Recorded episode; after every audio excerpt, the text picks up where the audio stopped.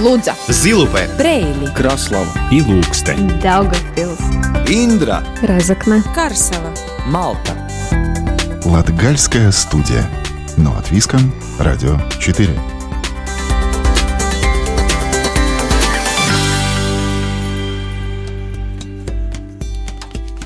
Добрый день! В эфире Латвийского радио 4 программа «Латгальская студия». У микрофона Сергей Кузнецов.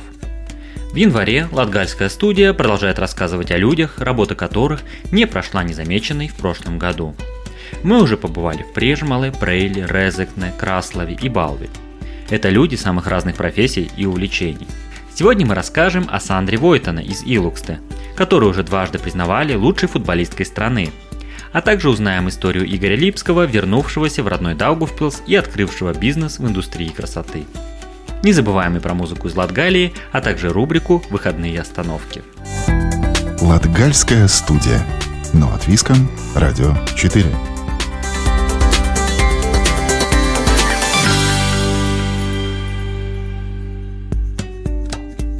Футболисткой года Латвийская Федерация футбола признала Сандру Войтане.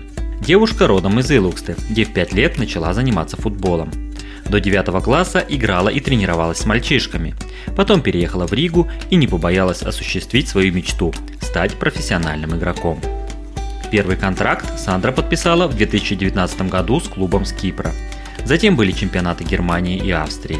Сейчас девушка готовится к новым вызовам. В начале января Сандра нашла новую команду, на этот раз из Исландии, и надеется, что на этот раз получится закрепиться в новом клубе. О футбольном пути из города, где никогда не было женской футбольной команды, до профессионального статуса сегодня в разговоре с Сандрой Войтане. Добрый день. Добрый день. Ты можешь хотя бы приблизительно описать э, свои эмоции, ощущения, когда вот э, ведущий м, начинает говорить лучшей футболисткой Латвии признана, и есть в душе немножко, что это буду я. Ну, конечно, хочется надеяться, что это буду я, и я там уже весь вечер сидела, и мне был такой как бы мандраж и не- непонятное чувство. Э, До последней минуты вообще, ну, как бы долго надо ждать, потому что сам в конце только объявляют там э, лучшего игрока, и не знаю, ну, мне всегда есть такое волнение, даже в любой ситуации, но сейчас тоже было так очень волнительно, хотя я знала, что вот э, большая вероятность, что там номинации будет и Ольга Шевцова, кто еще я не знала, но вот как бы я до последнего думала, может даже она будет, потому что я знаю, что она хороший игрок, как бы и я была бы рада за нее, и как бы в то же время я рада, что я выиграла. Ну, а теперь, я думаю, самое время вернуться к истокам, как ты, собственно, пришла к этому признанию. Ты сама родом из Илуксте. Илуксте, да, известны многие футболисты хорошего латвийского уровня, но это мужчины. И в Илуксте никогда не существовало женского футбола. Как ты оказалась в футболе? Было, наверное, пять лет, и э, папа решил, чтобы я попробовала поиграть в футбол. Он э, меня отвез на тренировки, и вот так я начала тренироваться, только с мальчишками, конечно, и до девятого класса. Много чего научилась и много что тренер дал для меня, и я очень благодарна ему за это. Я думаю, что даже эту награду, и даже эти две награды я могу говорить, что это часть его, потому что Самое главное, это, мне кажется, в футболе, когда ты начинаешь играть, и все эти основы, да, это надо, когда ты маленький, и я думаю, что вот э, тренер, это и его заслуга того, что я сейчас лучшая футболистка в Латвии. А в какой момент ты для себя поняла, что футбол, ну, это тебе нравится? Одно дело, когда тебя в пять лет отводят, ну, там, куда родители отправили, туда и отправили. Ну, как в Илуксе просто не было чем другим заниматься почти. Там была легкая атлетика, футбол, и я, ну, футбол мне больше понравился. Я как бы там после школы всегда сразу на тренировки, после тренировки еще дальше играть там в футбол. Я сначала, может, даже не понимала, что я там потом в будущем буду играть, а когда уже повзрослее стала, я уже начала понимать, наверное, что я хочу, да, заниматься футболом, и что это мне нравится, это что часть моей жизни. Я не знаю, ну где-то так сложно сказать, когда, и потому что в любой момент ты не знаешь, что может случиться вообще в жизни. Я, может, пятый, шестой там класс, э, где-то я так. Потому что я, ну, так-то, можно говорить, там жила одна, потому что мне мама уехала, сестра уехала, и была школа и футбол только. Ну и, наверное, я уже о другом ничего не думала, и мама знает, что и сестра, они тоже говорят, что я другой ничего не видела, как только футбол. Я там в школу даже не хотела идти или там не учиться, а вот футбол, футбол. И... Ну, может, даже больше это, когда я переехала в Ригу, тогда, может, я тоже поняла, что, ну, я хочу попробовать там больше уже с девчонками только играть. И... Ну, это уже после девятого класса, да? Да, когда я уехала в Ригу, тогда я уже, да, поняла, что вот надо уже с девчонками играть, и что, ну, мне было сложно, как бы ни в одну минуту не было такого, что все, я полностью закончу. Конечно, было такое, что надо там паузы и все такое, но я остановиться не могу и до сих пор вот. А, ну, получается, после девятого класса ты переезжаешь в Ригу, где, я так понимаю, заканчиваешь среднюю школу и параллельно играешь за команду Рижская футбольная школа. А, на тот момент, ну и в принципе сейчас, это сильнейший женский клуб. Вот э, что ты можешь сказать об этом периоде трехлетнем своей жизни? Тоже очень классный период. Э, мы также участвовали на лиге, в Лиге чемпионов с этой командой. Конечно, Э, на этом уровне очень сложно потом играть, потому что в Латвии футбол не такого высокого уровня, как в других странах, но все равно это очень хороший, как бы... Опыт. Да, хороший опыт очень, и э, от каждой игры можно было что-то взять хорошее. Конечно, всякие есть воспоминания с, с командой, с девчонками. Я также до сих пор общаюсь с этими девчонками, с, с которыми я играла в одной команде, и хороший очень контакт. И... Ну, на тот момент вы зарплату там, ну, не получали в таком классическом варианте. То есть все кто-то еще и работал параллельно или учился? Да, кто учился, как я, вот, например, я училась и потом шла на тренировки, кто-то там работал и вечером на тренировке. Я думаю, что в Латвии в любом клубе, в женском клубе так. Но это больше как хобби, а не как, э, как работа. Ну, как я понимаю, вот переломным стал 2019 год, ты заканчиваешь среднюю школу, и потом в какой-то период ты подписываешь свой первый уже профессиональный контракт с клубом с Кипра, это Apollo Ladies. Как вот этот момент перехода, потому что э, скажем так, более-менее у всех есть представление в мужском футболе, что возможно где-то закрепиться именно сделать футбол уже своей профессией, а не просто как хобби. О женском футболе в Латвии об этом ну, практически мало что слышно. Да, ну, как бы я знала, что можно уехать вообще играть за границей. Я знала, что есть такие агенты, которые помогают. Мне помогла Джульетта Тамсона. До того, как я уехала в Кипр, она мне писала и предлагала, но как-то я говорю, было, мне, мне было страшно переступить этот барьер, как бы новая страна, новый клуб, я не знаю, что, как происходит, и как бы внутри была такая, как страх такой уезжать куда-то. Все люди как бы немножко удивлены, когда спрашивают, а как я куда-то попала, потому что, ну, они понимают, как в мужском футболе это происходит, что там есть агент, и я потом им объясняю, что в женском тоже так же, что есть агент, что он может помочь найти тебе клуб, и просто об этом много не говорят вокруг, и поэтому люди не знают. А так, да, я вот написала Джульетте, и она мне помогла найти мой первый профессиональный клуб. Ты подписываешь свой первый персональный контракт э, с клубом э, с Кипра. Первое впечатление, когда ты уже приезжаешь на месте, тренировки, вся эта структура, чемпионат? Конечно, было страшно, потому что, опять же, я говорю, ты не, не, не знаешь, как это будет. Но я до этого была на просмотре в этом клубе неделю, и я там э, вот ездила на тренировки и уже там подружилась с пару девчонками за эту неделю. Ну, очень, потому что там такой клуб, он ну, очень дружный, такой, как бы все там помогают друг другу.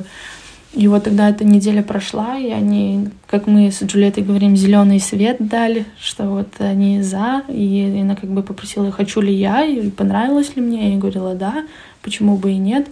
Конечно, сразу видно, какой уровень э, сравнения с Латвией большой, что ну, в Кипре там это уже профессиональные тренировки, другие скорости, другое думание. И ну, ты себя, даже когда я думала, что я в Латвии хорошо играю, и когда я приезжаю там в Кипр, я понимаю, что мне еще много чем надо учиться и надо ну, стараться больше вообще. А по чемпионату, если так, э, конечно, немножко жалко, что там такой чемпионат можно плюс-минус сравнить как бы с Латвией, потому что этот Аполлон Ladies э, клуб, он сам богатый, э, они брали почти большинство девчонок были как легионеры в этой команде, и они больше готовились к Лиге чемпионов. А остальные клубы как бы, ну, Первые там три места, да, можно было бороться, с остальными уже было так, ну, не очень интересно. Но у нас были каждую неделю там очень много дружеские игры против там мальчиков или других стран, которые приезжали там на лагерь. Сам тренировочный процесс был очень такой, э, ну я бы не сказала, что ну легкий. Нам там почти 10 тренировок в неделю, там спортзал, и все такое. Ну, мне очень понравилось. Сандра, ну у тебя получается за очень короткий период, вот с 2019 года и по, ну даже уже начало 22 21 э, чемпионат Кипра, потом ты оказываешься в Германии, потом Австрия. Вот почему такие очень короткие промежутки, то есть ну где-то год, полгода в клубе и следующий шаг там что-то не устраивает э, или ты искал какие-то лучшие варианты? Да, есть такое, что вот за эти три года, что я отыграла, и где-то всегда было что-то не так. Как бы в Кипре я бы осталась бы, ну там тренера поменяли, и как бы я уже поняла, что, наверное, нет, потому что я не знаю, как это новый какой-то новый тренер, и что он как бы хочет вообще. Э, в Германии так получилось, что да, я попала в Германию играть в Бундеслигу, но со временем я поняла, что это слишком как бы высокий уровень для меня, и что мне еще надо много поднабрать, чтобы там играть, и мне было мало времени, игрового времени, и я трудно, ты едешь играть как легионер, и потом там сидишь в замене, это очень сложно, как бы это уже тебя убивает внутри. А, и в Австрии тоже там в клубе были проблемы. Так-то я играла, и все было хорошо, но там маленькие проблемки у них, у них начались, и вот мне надо было тоже что-то думать, и вот сейчас я, ну, нашла новый клуб. А вот этот период, когда приходится постоянно менять, то есть нет этого постоянства, насколько тяжело было вот это постоянные переезды, смены, поиски? Наверняка каждый вариант ты думала, что, ну, вот сейчас вот это, да, это будет от, отлично, я закреплюсь и проявлю себя. Это, это нелегко, потому что когда ты, конечно, в Латвии тут живешь, и ты всех знаешь, и, ты, и тебе легко, а тогда, когда ты уезжаешь в другую страну, новые люди, новые тренера, свой еще язык, и это тебе должно только ну, пройти время, когда ты привыкаешь к этому всему. И получалось так, что я только-только, наверное, начала привыкать к этому клубу, и тут же мне уже надо было сразу уезжать, потому что какие-то проблемы. И это очень-очень давит, и это как бы нелегко. Это, я говорю, это нужно, чтобы был человек сам по себе сильный, чтобы это все вот нести себе на спине, это это нелегко. Но как бы я вот до сих пор не, не сдаюсь и все равно стараюсь э, найти новый клуб. И каждый раз все равно я надеюсь, что вот э, все будет хорошо. Ну да, если я не ошибаюсь, вот 11 января было уже так объявлено, что э, Сандра Войтона теперь стала игроком одного из клубов высшей лиги чемпионата Исландии. А какие надежды связываешь с этим чемпионатом? Надежды, ну, я, я надеюсь, лучшие. надеюсь, что я смогу тоже, ну, будет игровое время, и в, том, э, в этом клубе будет еще две девчонки, которые тоже с Латвии. Я с, ней, с ними играю в сборной. Они, ну, хорошие подруги еще мне. И я надеюсь, что мы этот, с, с латвийским даром там покажем этим исландкам. Сандра, спасибо большое. Надеемся, да, все получится. И, может быть, уже в заключение, тебе сейчас только 22 года. По спортивным меркам еще только начало пути. Как ты видишь себя, скажем так, в футболе, в женском футболе? Или пока ты так сильно далеко не задумываешься? Нет, ну, конечно, я еще всегда думаю о том, что я не хочу еще заканчивать, и я хочу еще попробовать побольше поиграть этого профессионального футбола, потому что мне нравится, и это очень интересно, и Самое интересное то, что, что вот этот мой хобби, он превратился как в мою работу. И это, наверное, было такое, что я хочу, вот хотела в своей жизни. И сейчас, когда вот я говорю, мне 22, и я не переживаю, что я там, может, там не, не, не выучилась или еще что-то. Это, это еще время есть, но вот когда я сейчас играю этот профессиональный футбол, я очень как бы наслаждаюсь этим и ближайшие пару лет я точно еще буду играть и только играть. Другого ничего пока что в голове нету. Да, Сандра, спасибо большое за сегодняшний разговор. А, а еще раз напомню, мы беседовали с Сандрой Войтане, лучшей футболисткой Латвии дважды признанной лучшей футболисткой Латвии, профессиональной футболисткой, и пожелаем, что действительно ее профессиональная карьера сложится наилучшим образом в Исландии и будут покорены самые высокие вершины. Латгальская студия. Но от Виском, Радио 4.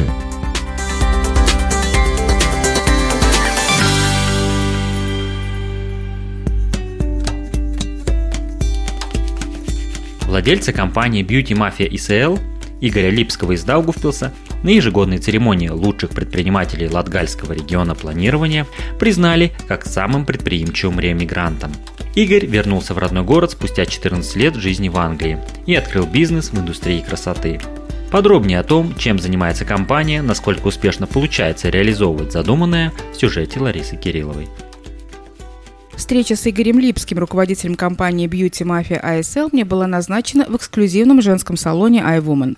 В дверях меня встретил татный мужчина средних лет. Наблюдая за ним со стороны, было интересно узнать, почему он, успешный бизнесмен, в том числе и по английским меркам, принял решение стать реэмигрантом и вернуться в Латвию. Что не так с благополучной Великобританией? За мои 14 лет э, я, наверное, познал э, все, что происходит на самом деле в этой стране. И работал, как и все, наверное, первые приезжающие туда люди на низкооплачиваемых работах и достиг того, что там был бизнес э, достаточно хороший. Но понял, что страна не моя, и как и у многих, наверное, такое чувство возникало о том, что душа не на месте, чувство чужого постоянно тебя преследует.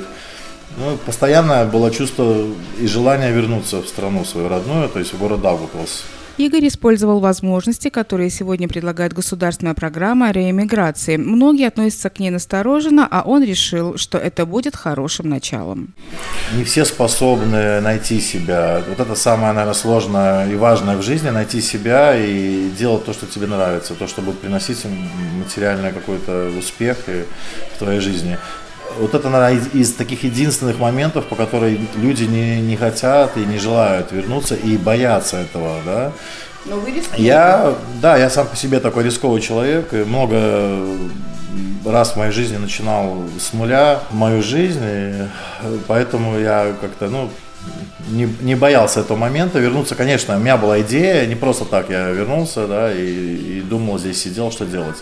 Естественно, уже э, получив огромный опыт э, за границей, именно в сфере э, красоты, у меня были идеи и были мысли, что сделать здесь. Сам по себе Игорь человек открытый. Говорит о том, что думает, и неважно, речь идет о личном или о работе. Кому-то это не нравится, но он такой, какой есть, и с этим ничего не поделаешь. Выбрали сферу деятельности, э, ну, предлагаете услуги, ну, парикмахерских услуг, да? Да. В принципе, с одной стороны, кто скажет, боже, в городе столько много парикмахеров, зачем еще одно, да? И вот на, на самом деле, выбирая эту сферу деятельности, ну вы же оценивали как-то и рынок, вы же понимали, что у каждого свой парикмахер, ну это как у каждого свой конечно, стоматолог, да? Конечно. Как вы поняли, что вы выстрелите? Чем вы взяли клиента? Э, ну, во-первых, да, могу сказать, что тот уровень, который практикуется, э, тот уровень, который был до нас, э, он устарел, и система работы, она устарела, да, не только, наверное, в парикмахерском а, искусстве и в других сферах красоты. Мы, конечно, создали другой уровень, э, уровень услуг, уровень качества, уровень обслуживания. Очень многие создают и предлагают высокий уровень, но не всегда это выстреливает. Вот в чем ваш успех? Ну, вот как получилось, по большому счету, на пустом месте?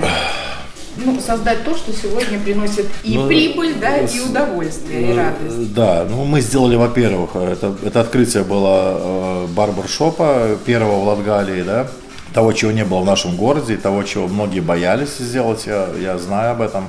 Барбершоп – это мужское заведение, если э, окунемся немножко назад в прошлое, это цирюльня, да, мужская парикмахерская, где обслуживают только мужчин, и э, не только мы занимаемся стрижками в этом заведении, но и делаем красивые бороды. На первый взгляд может показаться, что Игорь Липский вернулся на родину не в самый лучший момент. Всему виной пандемия и, как следствие, жесткие эпидемиологические ограничения. Кого-то локдаун поверг в депрессию, а Игорь Липский и его команда восприняла новый вызов как возможность перейти на новый уровень. Могу сказать, что локдаун, наверное, вот первый, он э, способствовал такому развитию, развитию, наверное, сильных компаний. Да? Они пересматривали, наверное, свою работу, пересматривали какие-то ошибки, смотрели, как можно в это время что-то перестроить так, чтобы увеличить свою прибыль. Мы открыли первую в Латвию школу э, с онлайн-режимом. парикмахерского искусства. Это аккредитованная школа, да, аккредитована э, департаментом образования города Даугавпилса. Могу сказать, что сразу у нас появились абитуриенты, желающие учиться, и э, Норвегия, э, Резекна, э, Ливаны, Екапилс, Прели, Даугавпилс. То есть люди то хотят учиться? Да, и вот это люди, которые в первом локдауне, то есть они прошли теорию, и после локдауна они уже приезжали к нам на практику, когда была возможность уже работать и э, давать практические занятия. 14 лет, проведенных в Англии, невозможно забыть или перечеркнуть одним росчерком пера. Но Игорь об этом не жалеет. И не жалеет о том, что спустился с небес на землю. Не жалею ни минуты. Счастлив, на самом деле. Душа на месте. И очень много целей, очень много у нас идей. Мы не стоим на месте. И будем развиваться. В 2021 году компания Beauty Mafia ASL была представлена к награде года предприниматель Латгальского региона в номинации «Самый предприимчивый реэмигрант года в Латгале». То ли еще будет, поскольку у Игоря Липского и его команды планы и намерения грандиозные. На достигнутом никто останавливаться не собирается, поскольку они выбрали другой путь – путь на Олимп. Латгальская студия. Но от Виском. Радио 4.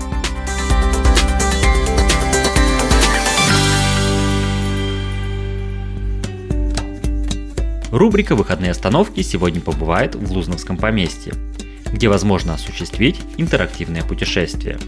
Почувствовать себя строителем мостов, узнать историю жизни инженера железнодорожных мостов и хозяина поместья в Лузнове Станислава Кербидза, а также расширить свои знания в области инженерии.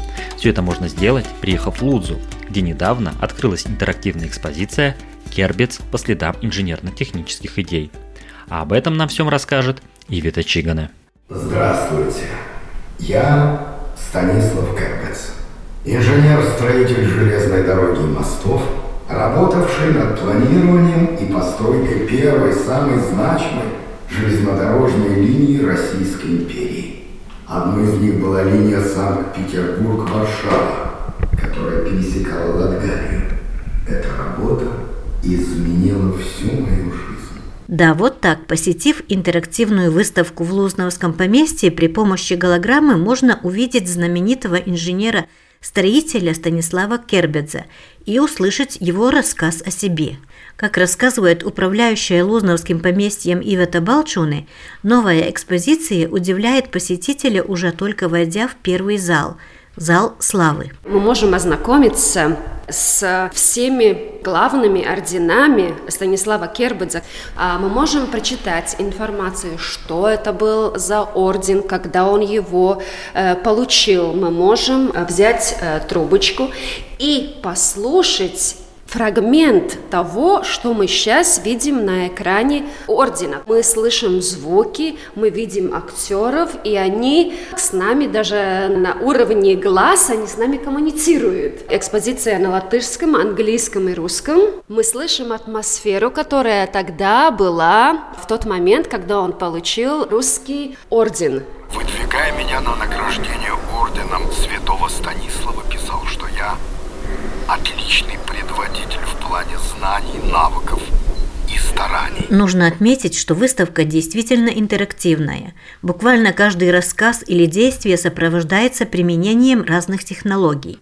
Выставка о работах, идеях и их воплощении Станиславом Кербедзом – это и проверка на знания той же физики и огромное количество доступной каждому познавательной информации – не зря в одном из помещений расположен учебный класс с интерактивной доской и множеством интересных штучек, о которых лучше узнать и увидеть каждому самостоятельно, продолжает Ивета Балчуды. Интерактивные мультимедии спрятаны у нас а, в интерьере экспозиции. То есть вы открываете парту, и вы можете очень много информации узнать, тоже также нажимаем и можем дальше читать. Но можно сказать так, что это класс для тех, кто ничего не знает о железной дороге и мостах, и для тех, кто очень много уже знает. Например, школьный класс, они могут к нам приехать и тут провести свой урок, а, потому что тут они узнают как эти мосты проектируются, на чем это все основано, и тут они смогут объединить уже свои знания и в математике, и в технологии, и, и в инженерии, и в дизайне, потому что в этом помещении еще есть экземпляры деревянных э, моделей, из которых можно сделать свой мост. Новая интерактивная выставка «Кербец по следам инженерно-технических идей» работает в зеленом режиме, но лучше все-таки перед посещением Лузновского поместья заглянуть на их страничку, чтобы удостовериться, что поместье доступно посетителям.